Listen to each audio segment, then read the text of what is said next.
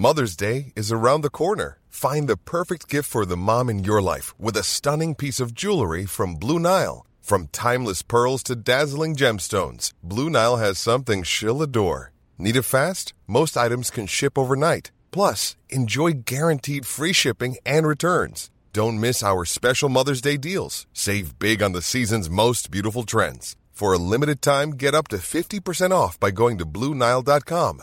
That's Bluenile.com.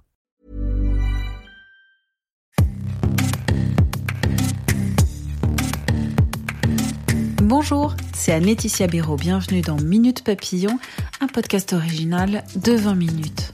14 morts, 12 500 blessés en moyenne par semaine en France. Travailler tue, travailler blesse. Ces chiffres hallucinants, ces morts prématurées ne font que rarement la une des médias. On s'émeut pour les soldats du feu, les soldats en mission, celles et ceux qui se battent.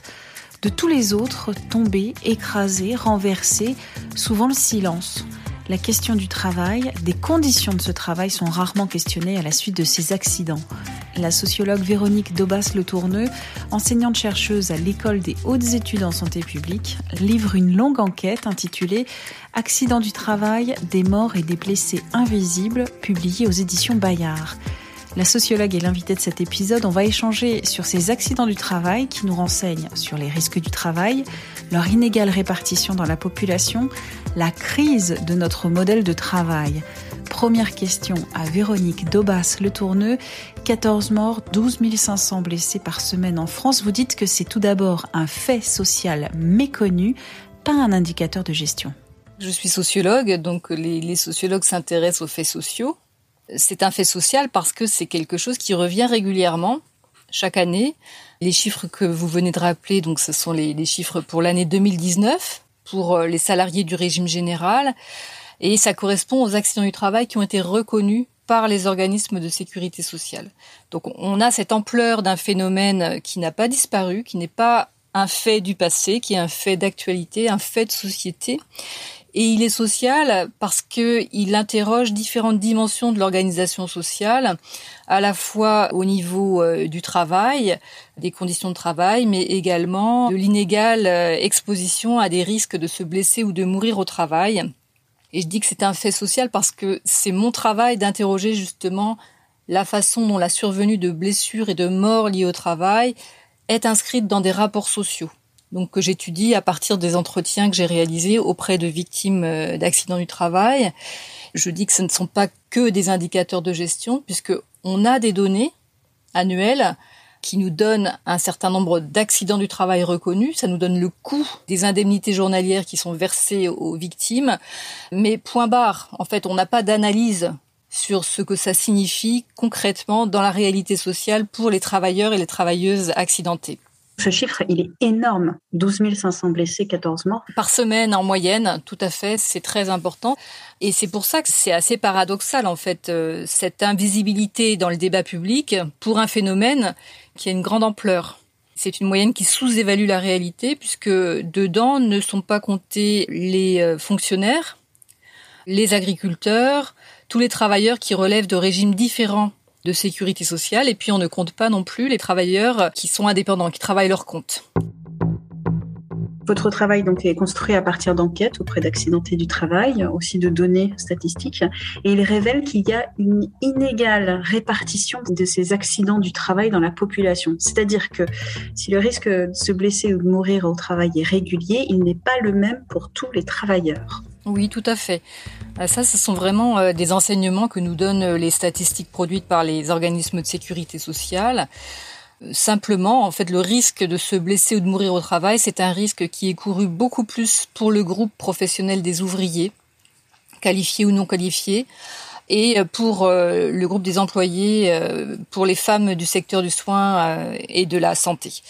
Si on regarde quelques indicateurs, on se rend compte que le taux de fréquence, c'est-à-dire euh, le nombre d'accidents par million d'heures travaillées, il est de 42,9 pour les ouvriers en 2012. Il était seulement de 17,9 pour le groupe des employés, de 11,8 pour les professions intermédiaires et de 2,5 seulement pour les cadres. Donc c'est vraiment un fait social qui touche avant tout la population des ouvriers. Une population largement masculine. Hein. C'est vrai qu'on a une représentation de l'accidenté du travail qui va être l'homme ouvrier. Mais c'est vrai que les données euh, nous renseignent également sur des indicateurs euh, au rouge pour le secteur euh, des soins et de l'aide à domicile, qui est un secteur à 90% occupé par des femmes. Pour ce secteur, on a vraiment une augmentation du, du taux d'accident du travail, qui est donc un indicateur assez inquiétant. Dans ces accidents, c'est par exemple une dame qui travaille auprès d'une personne âgée et qui se fait mal au dos en portant ou en soulevant cette euh, personne âgée, par exemple. Ça peut tout à fait être ce type d'accident ou de chute en voulant retenir une personne âgée qui tombe. Ça me permet de rappeler que ce qui caractérise un accident, c'est effectivement un événement euh, ponctuel. Ça va être quelque chose qu'on pourra identifier dans le cadre de son travail qui aura généré la blessure euh, physique ou psychique. Par exemple, un chauffeur de métro euh, qui euh, a une personne qui se jette devant la rame de métro alors qu'il conduit, il a un choc, il a un trauma. Ça peut être reconnu en accident du travail, ce traumatisme-là. Il y a des accidents du travail qui sont invisibles parce qu'ils ne sont pas couverts. Par exemple, chez les auto-entrepreneurs. Les auto-entrepreneurs n'ont pas de prise en charge automatique des accidents du travail, contrairement aux euh, travailleurs qui ont un contrat de travail. C'est-à-dire quand on travaille à son compte, on peut, si on a les moyens, souscrire ce qu'on appelle une prévoyance, c'est-à-dire quelque chose qui prendra en charge des frais de santé inhérents à une blessure ou à un accident.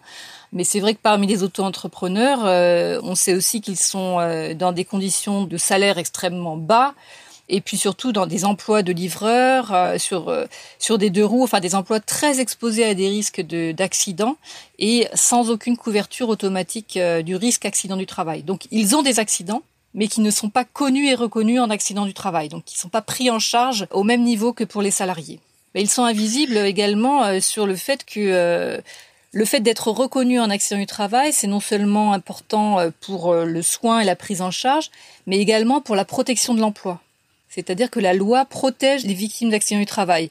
Et un auto-entrepreneur qui se blesse au travail, non seulement il a une perte de salaire, mais il risque aussi de perdre ce qu'il fait vivre, euh, à savoir son emploi.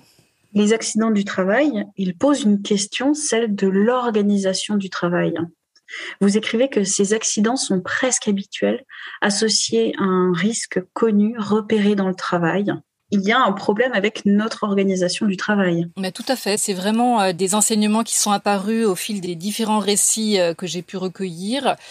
Il y a des récurrences. Euh, la première, c'est un travail dans l'urgence un travail que l'on réalise sous la pression donc d'une commande à remplir, de la satisfaction d'un client, tout le travail de préparateur de commande dans les entrepôts par exemple qui sont en lien avec une société euh, de consommation. Enfin, de, voilà, on clique sur son ordinateur, on a, on a l'article assez rapidement dans sa boîte aux lettres, mais derrière, en fait, il y a des conditions de travail extrêmement difficiles et une grande pression temporelle qui est à l'origine de la survenue de plusieurs blessures. Donc j'interroge l'organisation du travail parce que pour moi, euh, c'est aussi interroger des choix qui sont faits et qui pourraient être des leviers en termes de prévention d'un certain nombre de blessures qui surviennent au travail. Il y a aussi la, question, euh, notamment dans les fonctions de, portage de, malades, euh, il y a beaucoup de sous-effectifs.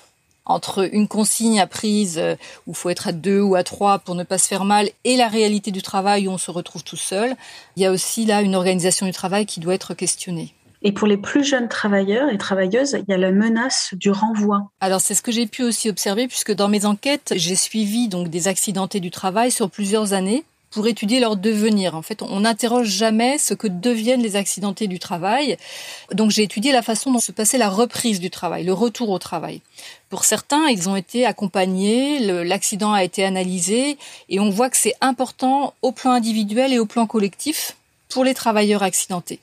Et pour d'autres, et notamment des jeunes travailleurs, j'ai pu observer que les conditions de la reprise ont été extrêmement difficiles. Certains se sont trouvés être stigmatisés par leur employeur ou euh, par euh, les collègues de travail qui vont relayer des suspicions. Euh, et du coup, ces situations-là ont poussé certains à démissionner. Je parle de, notamment d'un apprenti qui a démissionné six mois avant la fin de son stage parce qu'il ne pouvait plus tenir, il ne pouvait plus supporter cette situation-là d'être stigmatisé et d'être montré du doigt comme étant le fautif et responsable de la blessure importante qu'il avait eue.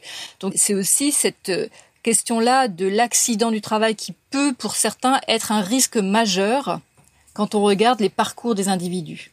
Peut-être que la blessure en soi, elle est guérie, mais ça peut générer, pour certains, des séquelles et pour d'autres, euh, une fragilisation de la santé qui va entraîner une perte de l'emploi et donc des parcours compliqués.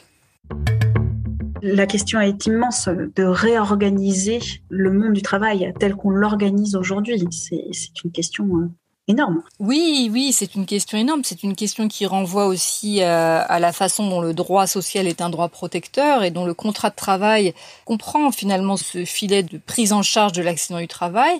Donc ça renvoie d'une part à des enjeux de protection du statut d'emploi et donc à des vraies questions de société par rapport à des nouvelles formes d'emploi, notamment avec euh, les, les plateformes Uber. Hein. Donc, il y a certaines relations de travail de euh, personnes employées euh, sous forme d'indépendants qui ont été requalifiées par les juges en contrat de travail justement parce qu'en fait ils n'ont pas d'indépendance du tout, ils sont complètement dépendants euh, de donneurs d'ordre.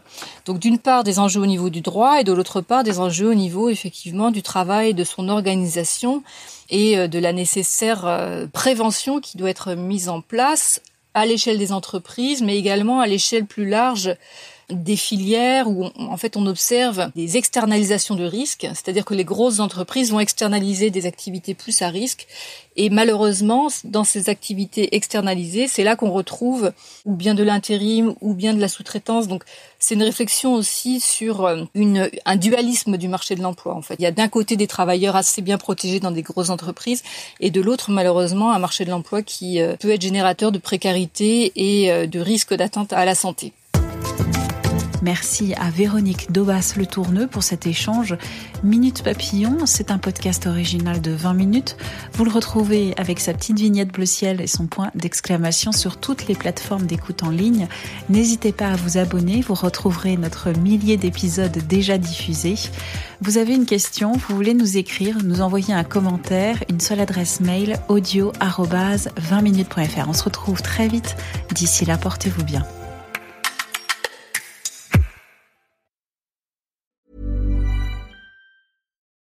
Without the ones like you, who work tirelessly to keep things running, everything would suddenly stop. Hospitals, factories, schools, and power plants, they all depend on you. No matter the weather, emergency, or time of day, you're the ones who get it done. At Granger, we're here for you with professional grade industrial supplies. Count on real time product availability and fast delivery. Call clickgranger.com or just stop by. Granger for the ones who get it done. On ne va pas se quitter comme ça. Vous avez aimé cet épisode? Sportif, généraliste, sexo ou scientifique, varié mais toujours bien informé. Découvrez les autres podcasts de la rédaction 20 minutes sur votre application d'écoute préférée ou directement sur podcast au pluriel.20minutes.fr. Et merci de nous avoir écoutés.